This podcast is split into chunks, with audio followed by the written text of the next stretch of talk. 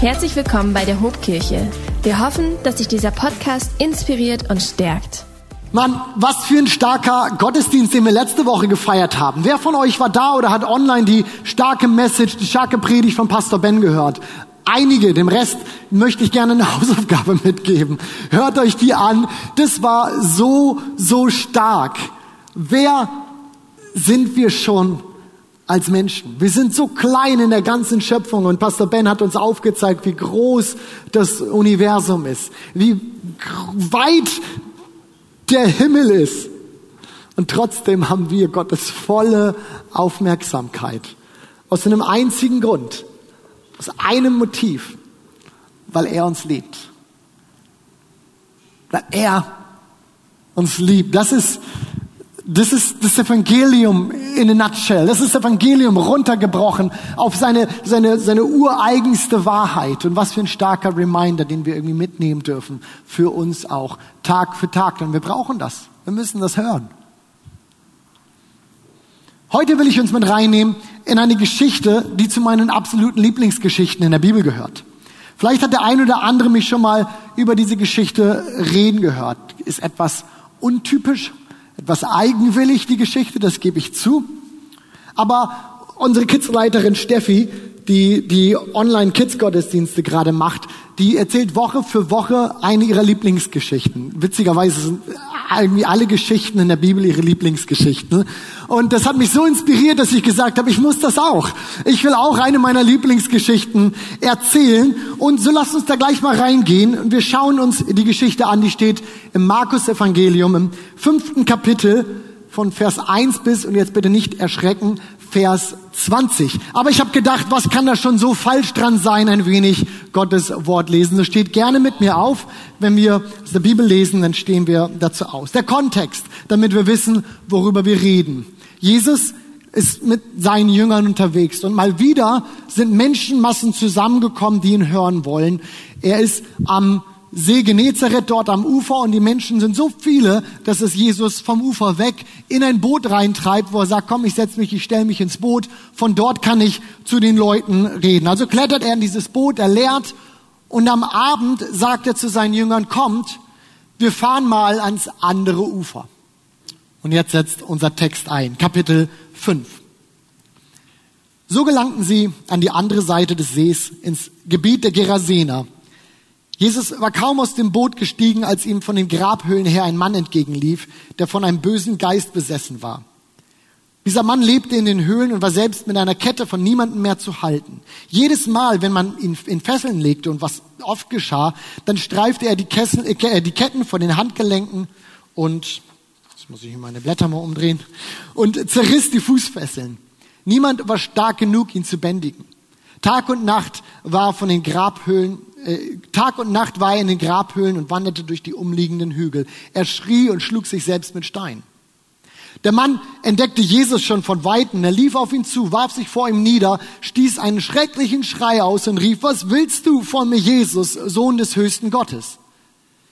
Ich beschwöre dich bei Gott, quäle mich nicht, denn Jesus hatte dem Geist schon befohlen, verlass diesen Mann, du böser Geist.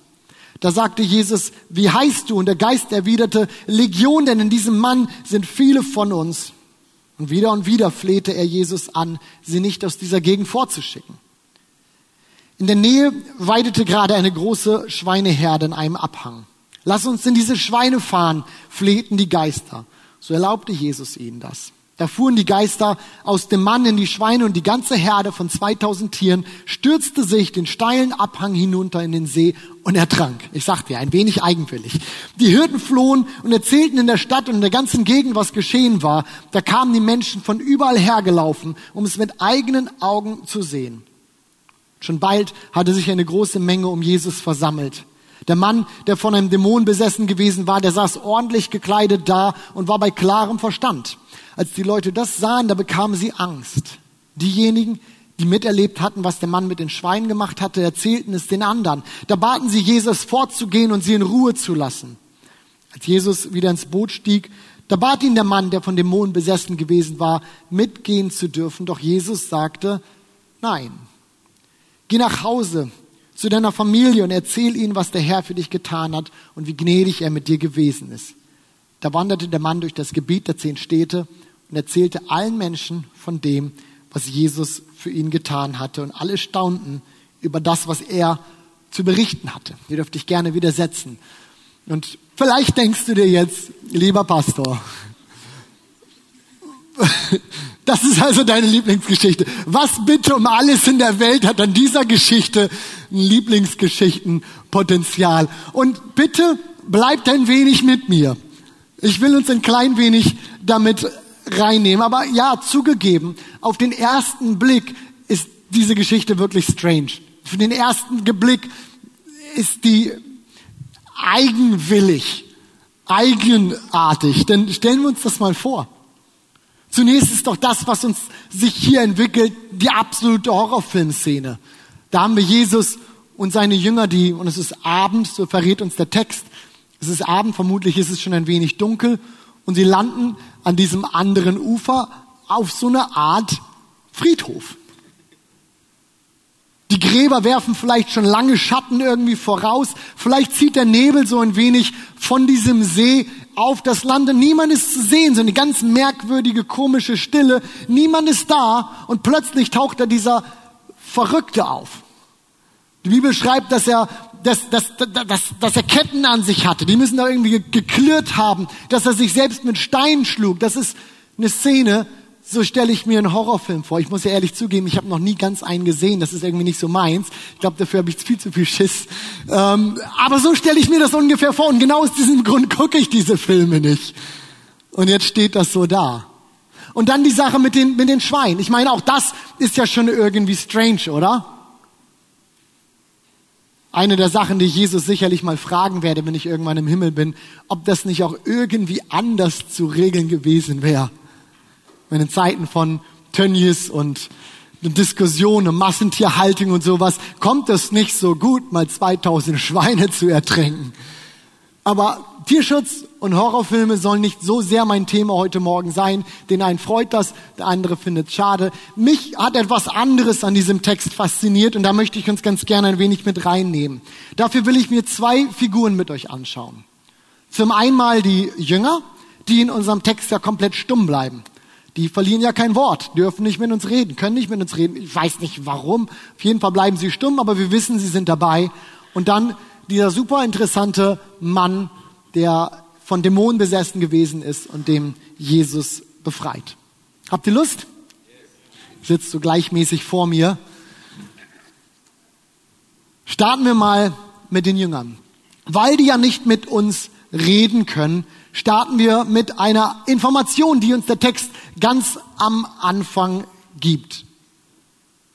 Es heißt dort am Anfang, sie fuhren an die andere Seite des Sees. Das ist für uns ja erstmal eine willkürliche Information. So, okay, Ortsbeschreibung, da ging es also hin. Für uns ist das irgendwie willkürlich, nichts aussagend, aber für einen Menschen, der damals in dieser Zeit, in dieser Gegend gelebt hat, war das sehr viel aussagend, denn dieser Person wurde sehr deutlich klar, wo geht es jetzt hin. Diese andere Seite des Sees, das war nichts weniger als Heidenland. Und als Jude, als Jude mietst du dieses Gebiet. Dieses andere Ufer des Sees, das war das Gebiet der Dekapolis, auch das Zehn-Städte-Gebiet genannt. Und es ging zurück auf einen Städteverbund noch aus dem Großreich von Alexander dem Großen. Dieses Gebiet, das war griechisch-hellenistische Hochburg. So wissen wir von großen Tempeln griechischer Götter, die in diesen Städten gewesen sind. Wir haben es gerade selbst in dem Text gelesen, man hielt dort Schweine in großen Herden. Für den Juden das unreinste Tür überhaupt. Undenkbar, dieses Tier auch. Warum sollte man dieses Tier halten? Und jetzt wissen wir aus dem Kontext und aus der Geschichte, dass die römische Legion, die in diesem Bereich ähm, gelagert war, stationiert war, nichts weniger trug als Wappen, als einen großen fetten Eber. Gut, aber groß und fett war, keine Ahnung, aber eine Eber, ein Schwein und man wusste mit dieser Provokation umzugehen. Dies war Heidenland. Man verstand sich nicht so gut. Da gingst du nicht hin. Das war sowas wie das Hamburg für den Werder-Fan oder der Tönnies-Schlachthof für den Tierschützer. Das passte nicht zusammen. Du gingst da nicht hin. Gut, ab und zu gehen wir auch mal nach Hamburg, ist ja ganz nett, aber den, den Frieden wahren und so. Aber irgendwie passte das nicht zusammen. Und wenn wir jetzt den Text verfolgen, dann wird dies auch ziemlich schnell deutlich. Wenn Jesus nun aber ankündigt, kommt, wir fahren da mal rüber, dann war das eine große Sache. Denn warum um alles in der Welt, warum sollten wir dort hingehen? Und genau dieser Konflikt, dieser zwei Kulturen, dieser zwei Welten, die aufeinanderprallen, der wurde im Text dann auch deutlich. Während wir zuvor immer wieder gelesen haben, die gleichen Szenen, irgendwo kommt Jesus hin, Menschenmassen kommen zusammen, weil sie Interesse haben an Jesus. Gerade im Kapitel zuvor haben wir das gehabt und ich habe es gerade schon gesagt, Jesus musste vom Ufer in ein Boot steigen, weil so viele Menschen da waren und sich um ihn gedrängt haben und er vom Boot aus predigen mussten. Immer wieder kommen Menschenmassen zusammen. Er fährt an dieses andere Ufer und was da? Niemand.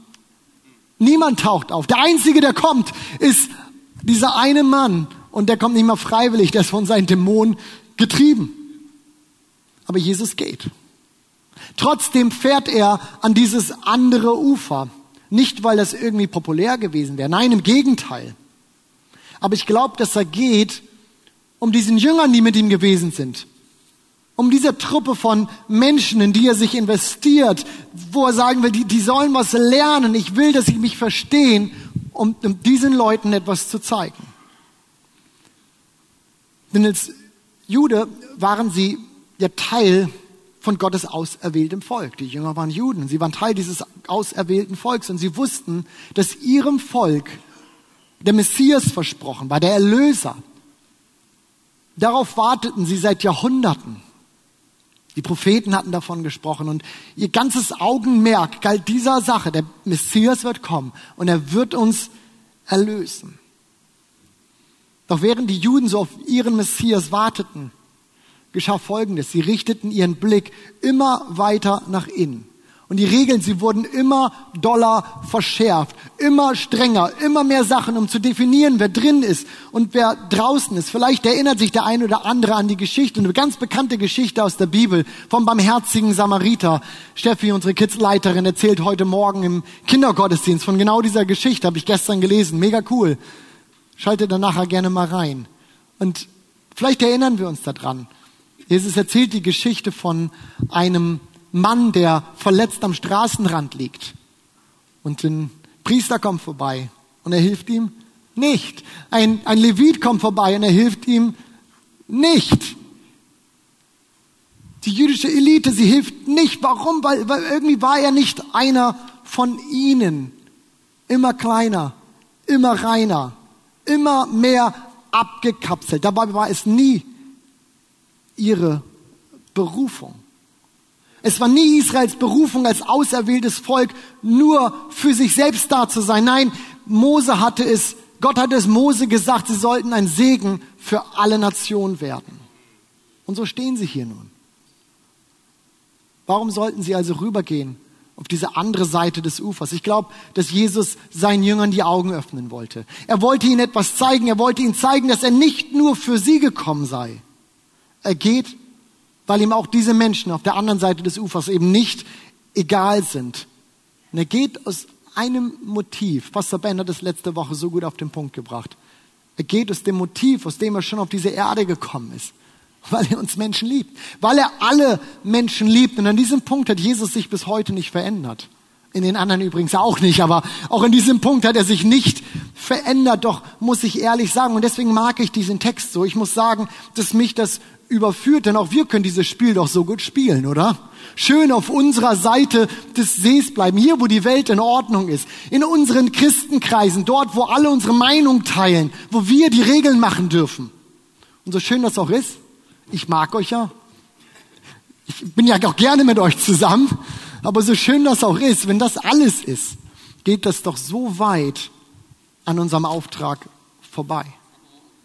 Denn so wie der Messias nicht nur für Israel gekommen ist, haben wir auch Gottes Gnade nie nur für uns bekommen. Sie ist uns gegeben, um sie weiterzugeben. Sie ist uns gegeben, um sie weiterzugeben. Und wenn wir das aus dem Blick verlieren, wenn wir als Kirche das aus dem Blick verlieren, wir als Gemeinschaft, wenn du das aus dem Blick verlierst oder ich, vielleicht ist das jetzt etwas radikal ausgedrückt. Aber ich glaube, dass wenn wir das aus dem Blick verlieren, dann werden wir als Gemeinschaft an uns selbst erkranken. weil wir zur Sackgasse für die Segnungen und für die Berufungen Gottes werden. Es geht rein, aber nichts geht mehr raus. Wir horten alles. Wir drehen uns um uns selbst. Wir saugen alles auf, aber nichts kann mehr weiterfließen. Als Kleingruppe lesen wir gerade ein Buch von dem Pastor Francis Chan. Und ich mag dieses Buch, weil es so herausfordernd ist. Und an einem, einem Punkt schreibt er in diesem Buch ein ganz cooles Beispiel zu genau diesem. Er sagt, Christen sind wie Dünger. Verteile sie und alles wird besser wachsen, aber halte sie auf einem Haufen und es wird fürchterlich anfangen zu stinken. Warum? Weil es nicht unser Auftrag ist, weil es nicht unsere Natur ist. Wir haben einen Auftrag als Kirche. Deswegen reden wir so oft darüber. Deswegen spreche ich heute darüber. Deswegen steht es so in unserer Vision und wir sagen, es ist unser Traum von einer Kirche, in der was Gottfremde zu Gottfreunden werden. Deswegen gestalten wir unsere Gottesdienste, wie wir das tun, einfach zugänglich, besucherfreundlich. Deswegen findet nicht alles seinen Platz hier drinne, weil wir sagen, wir, wir wissen, wofür wir das tun. Menschen sollen es einfach haben, zu Jesus dazukommen zu können. Das Ganze hier ist keine Selbstbespaßung. Das ist nicht unser Auftrag. Eine Kirche, die Gäste erwartet. Diesen Auftrag wollen wir nie aus dem Blick verlieren. Und dieser Auftrag gilt nichts weniger als, ich hoffe, ich überfordere da niemanden mit, aber dieser Auftrag gilt nichts weniger als allen Menschen auf dieser Erde. Acht Milliarden, so haben wir es bei der letzten Stepcon gesagt. Das war nicht irgendwie übertrieben, das war auch nicht irgendwie hochmütig. Das ist das, was Jesus gesagt hat. Alle Menschen. Dem gilt unser Auftrag. Deswegen das Ganze. Aber vielleicht sitzt du da jetzt und sagst, Michi, das überfordert mich. Ich kriege ja mein eigenes Glaubensleben gerade mal so auf die Reihe. Und jetzt das. Vielleicht warst du schon mal in einem Gespräch mit jemandem über den Glauben und du bist da so reingegangen und hast gedacht, ich habe keine Ahnung, was ich sagen soll.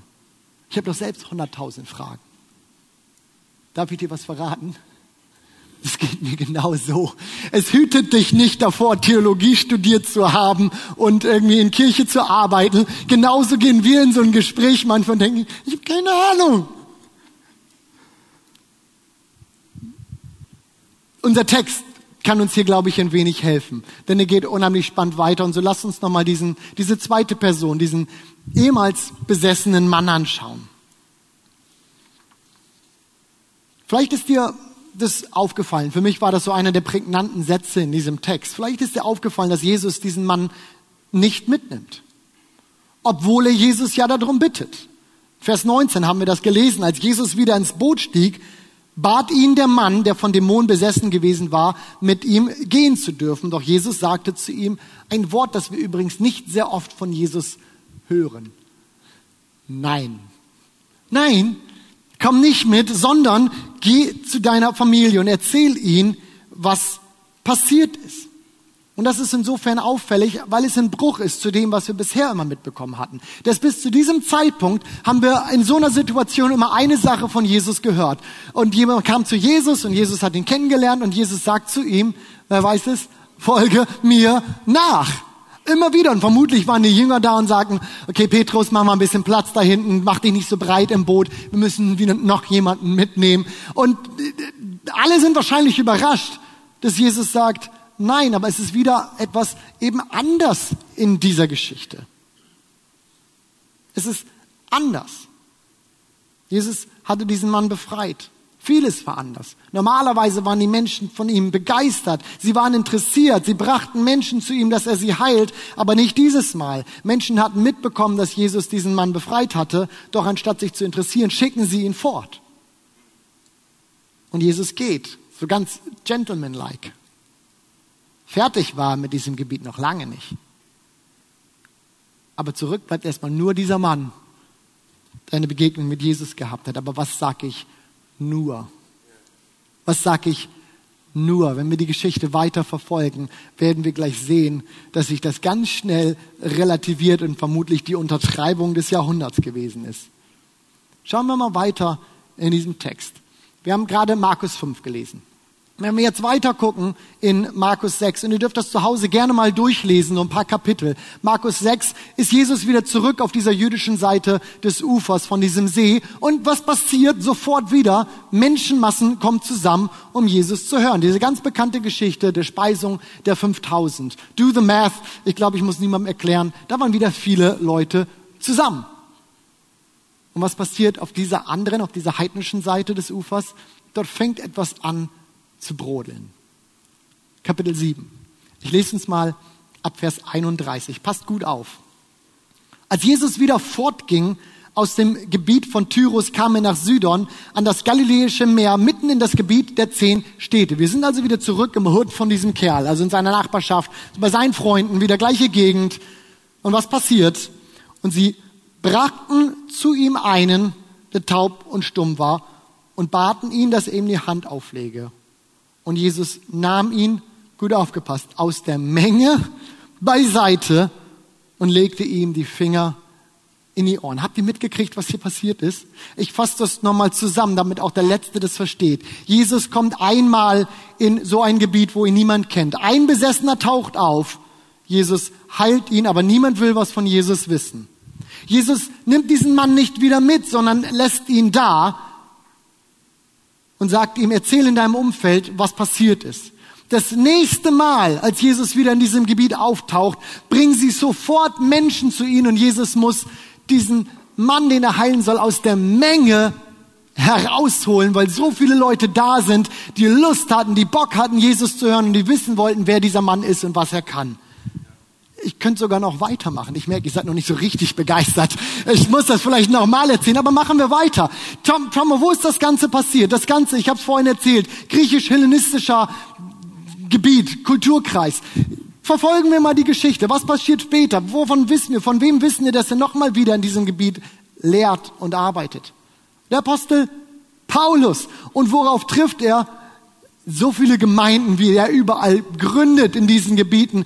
Dort war ein ganzer Landstrich, der hungrig geworden ist für Jesus. Und Paulus konnte da reinkommen und konnte ernten, diesen ersten Samen, der einmal gesetzt war durch eine Person, die zurückgeblieben ist. Was sag ich? Nur einer ist zurückgeblieben. Ich sage, es brauchte nie mehr, um einen ganzen Landstrich hungrig für Jesus zu machen. Es brauchte nie mehr als einen Mann, oder eine Frau, die eine Begegnung mit Jesus gehabt hatten. Und jetzt meine Frage an euch heute Morgen, an jeden Einzelnen von uns persönlich. Warum solltest du es nicht sein, den Gott gebraucht mit deiner Geschichte, um dein Umfeld hungrig für Jesus zu machen? Es gibt keinen Grund, warum nicht. Es gibt keinen Grund, Warum nicht? Jeder von uns, die wir Jesus kennen, jeder von uns, wir sind doch ein lebendiges Zeugnis von dem, was Gott mit einem Menschen tun kann. Vielleicht hat Gott bei dir nicht eine ganze Legion von Dämonen ausgetrieben. Ich weiß, hat bei irgendjemandem Gott eine Legion Dämonen ausgetrieben? Kommt nachher gerne. Das ist interessant.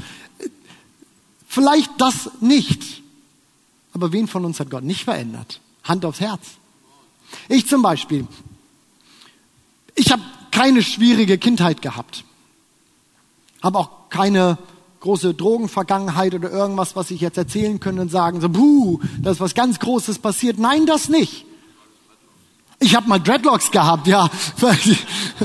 Vielleicht zählt das als irgendwie äh, shady Vergangenheit.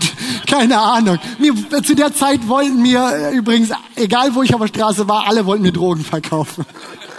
Wahre Geschichte. Also für alle, die darüber nachdenken, ihr müsst damit rechnen. Zurück zu dem, was ich wollte. Ich habe keine schwierige Kindheit gehabt, aber das, was ich gehabt habe, ist ein tolles Elternhaus. Tolle Eltern, tolle Geschwister, Eltern, die mich lieben und mir ganz früh Jesus vorgestellt haben.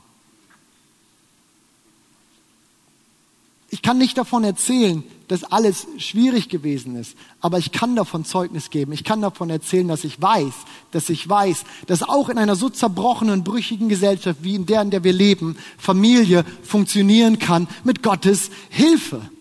Und ich bin so unheimlich dankbar dafür. Ich weiß, das ist keine Selbstverständlichkeit. Und trotz all dem Obwohl ich so eine tolle Kindheit gehabt habe, brauchte ich Jesu Erlösung so sehr. Das hat nichts daran verändert. Und Jesus hat mich seit meiner Bekehrung so viel verändert. Meine Frau ist Zeuge davon, dass er noch so viel zu tun hat. Aber ich schaue gerne auf das zurück, was er schon geschafft hat. Man muss sich an irgendwas festhalten, oder? Das ist, das ist mein Zeugnis und ich weiß das und ich glaube, die Welt um uns herum, sie muss genau das hören. Sie müssen unsere Geschichte hören, unser Leben sehen. Sie brauchen keine Moralpredigten. Sie brauchen auch keine theologischen Spitzfindigkeiten. Sie müssen von uns nicht hören, wie ach so schlimm ihr verdorbenes Leben doch irgendwie ist. Nein, das brauchen sie nicht hören. Sie müssen unsere Geschichte hören. Denn dann wird es plötzlich echt. Dann wird Gott auf einmal nahbar. Dann ist da irgendwas, zu dem man irgendwie einen Bezug herstellen kann. Und wisst ihr was? Es ist für dein Umfeld so wichtig, dass du deine Geschichte erzählst. Warum? Weil sie jemandem anderen, weil sie mir vielleicht nicht zuhören würden. Hast du schon mal einen Werbeanruf bekommen? Ein Telefon, weißt du, die Leute, die immer zum falschen Zeitpunkt anrufen. Und hast du schon mal genervt aufgelegt? Wahrscheinlich kennt jeder von uns diesen Moment und die rufen an und du merkst das schon an der Stimmlage der fremden Stimme und denkst so, nein, danke. Aber von einem Freund oder einer Freundin haben wir eine Empfehlung gerne angenommen, oder? Witzigerweise könnte der, die Sache, die uns irgendwie empfohlen werden soll, genau die gleiche sein. Aber so unterschiedlich würden wir darauf reagieren. Warum? Weil dein Freund etwas hat, was dein Fremder nie haben kann. Und es ist dein Vertrauen. Deswegen werden sie deine Geschichte zuhören. Und deswegen ist es so wichtig, dass du deine Geschichte erzählst in deinem Umfeld. Das ist unser Auftrag. Es ist unsere Aufgabe. Wir haben alles dafür bekommen, was es braucht. Alles, was es braucht, ist, eine Begegnung mit Jesus, von der wir erzählen können. Wir müssen nicht alles erklären können. Wir müssen nicht alles wissen. Wir dürfen von ihm erzählen, was wir erlebt haben. Bibel, denn die Bibel spricht oft von einem Wort oder benennt die Jünger oder uns als, als Zeugen. Wir sind Zeugen von der Auferstehung Jesu, wir sind Zeugen von allem Möglichen. Und es ist eines der Worte, das wir immer noch kennen. Was ist das, was ein Zeuge macht? Erzählt doch das, was er gesehen hat, oder? Wir wollen doch nichts anderes von einem Zeugen wissen. Von einem Zeugen wollen wir keine Theorie haben. Der Zeuge soll das sagen, was er gesehen hat. Verkehrsunfall, das habe ich gesehen. Der soll erstmal auch kein Urteil fällen, sondern einfach nur sagen, das habe ich gesehen. Wir sollen Zeuge sein von dem, was wir gesehen haben, was wir erlebt haben. Deine Geschichte kann der Game Changer in deinem Umfeld sein. Du und deine Geschichte in deinem Umfeld. Das ist der Schlüssel für Erweckung. Du und deine Geschichte in deinem Umfeld. Das kann alles auf den Kopf stellen. Das ist doch das, was wir gelesen haben in unserer Geschichte hier. Wir haben gelesen von einem Mann, dem Jesus sagt, geh in deine Familie und erzähl dort, was du erlebt hast. Nicht mehr, nicht weniger. Und der Mann tut genau das. Nicht mehr und erstmal nicht weniger. Und deswegen liebe ich diese Geschichte, die, ja, ich gebe es zu, so unheimlich eigenwillig ist. Deswegen liebe ich diese Geschichte so, weil sie mich komplett entwaffnet. Sie nimmt mir den Druck, einmal alles verstanden zu haben, denn dieser gute Mann kannte Jesus vielleicht ein paar Stunden, lass uns sagen, vielleicht ein, zwei Tage, denn auf einmal war er angezogen, irgendwo hat er vielleicht Klamotten hergekriegt. Also geben wir ihm mal zwei, drei Tage, die er Jesus kannte, von geistlicher Reife und irgendwie einem, einem, einem umfangreichen Bibelstudium kann da sicherlich noch nicht die Rede sein. Es nimmt mir den Druck, alles erklären und wissen zu können. Sie nimmt mir auch alle Ausreden, denn ich habe alles, was es braucht. Ich bin Jesus begegnet, also habe ich alles, was es braucht aber sie befähigt mich auch, in genau das hineinzutreten, wozu ich berufen bin, nämlich Menschen die gute Botschaft von Jesus weiterzugeben, mit den Werkzeugen, die er mir gegeben hat, meinen Erlebnissen meiner Geschichte mit Jesus und Menschen um mich herum, die mir vertrauen. Der Grund dafür, ich habe es eben gesagt, der Grund dafür ist so einfach. Jesus uns Menschen liebt. Denn also hat Gott die Welt geliebt.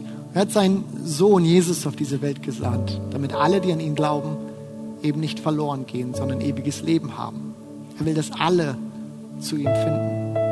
Der Grund dafür ist so einfach, weil Gott uns liebt. Er liebt dich. Er liebt mich. Und vielleicht sitzt du heute Morgen hier und du sagst, so wie, so wie ihr darüber sprecht, ihr darüber singt und zu diesem Jesus betet, so kenne ich ihn nicht. Und dann darf ich heute Morgen hier sein und darf dir dieses Angebot von, von Gott weiterreichen. Er liebt dich. Er, der dich geschaffen hat und von Anfang an wollte, so wie du bist. Gott hat seinen Sohn Jesus auf diese Welt gesandt, um als Gott nicht mehr fern zu sein. Jesus ist am Kreuz für unsere Schuld und Unzulänglichkeiten gestorben. Warum? Weil er uns vergeben will. Wenn wir uns an ihn wenden, an Jesus wenden, dann finden wir Annahme. Wenn wir uns an ihn wenden, dann finden wir Frieden. Er kann uns etwas geben, was wir suchen. Hoffnung. Und zu guter Letzt ewiges Leben, das uns versprochen ist. Das Einzige, was wir dafür tun müssen, ist uns an ihn zu wenden und sagen, ich will das. Und Gott ist durch seinen Heiligen Geist heute Morgen hier und seine Hand ist ausgestreckt zu dir und er sagt, ich wünsche mir nichts mehr, als mit dir irgendwie in Beziehung zu treten. Und wenn du das möchtest, dann möchte ich gerne mit dir beten. Und ich würde dich gleich bitten, dass du mir deine Hand zeigst, wenn du sagst, diese Entscheidung möchte ich heute Morgen treffen. Ich will das wagen. Ich will diesen Jesus mal so kennenlernen. Ich werde ein simples Gebet mit uns sprechen. Wir werden es gemeinsam als Kirche sprechen. Und du darfst gerne mit einstimmen. Und ich darf dir eins verraten. Du wirst Gott kennenlernen. Für eine Art und Weise, die dein Inneres komplett auf den Kopf stellt. Denn dort ist Liebe, Annahme, Hoffnung und auf einmal vielleicht ein Verstehen, warum du auf dieser Welt bist. Weil er der Schöpfer von Himmel und auf Erde genau das in dich reinspricht. Komm, wir stehen gemeinsam auf als Kirche. Und ich möchte diese Frage stellen. Ist heute Morgen jemand hier, der sagt, diese Entscheidung möchte ich treffen. Ich möchte das wagen und Jesus mal kennenlernen. Er zeigt mir doch jetzt mal kurz deine Hand. Vielleicht klopft dein Herz und du sagst, ich weiß noch nicht genau, worauf ich mich einlasse, aber ich will dich ermutigen. Sei mutig. Wag es mal. Dankeschön. Dankeschön. Ja, danke. Ist noch jemand da? Ist noch jemand da, der sagt, heute Morgen, ich wage das mal. Mega gut. Komm, wir sprechen gemeinsam ein Gebet. Jesus, ich danke dir, dass du mich kennst. Dass ich nicht bloß einer von ganz vielen bin, sondern dass du an mir persönlich Interesse hast. Ich weiß, dass ich Fehler gemacht habe. Und ich bitte dich um Vergebung. Danke, dass du mich annimmst. Danke, dass du mich liebst. Und von diesem Tag an möchte ich mit dir als meinem Gott leben. Ich will dir folgen und ich will auf dich hören. Von jetzt an und für immer. Amen. Amen.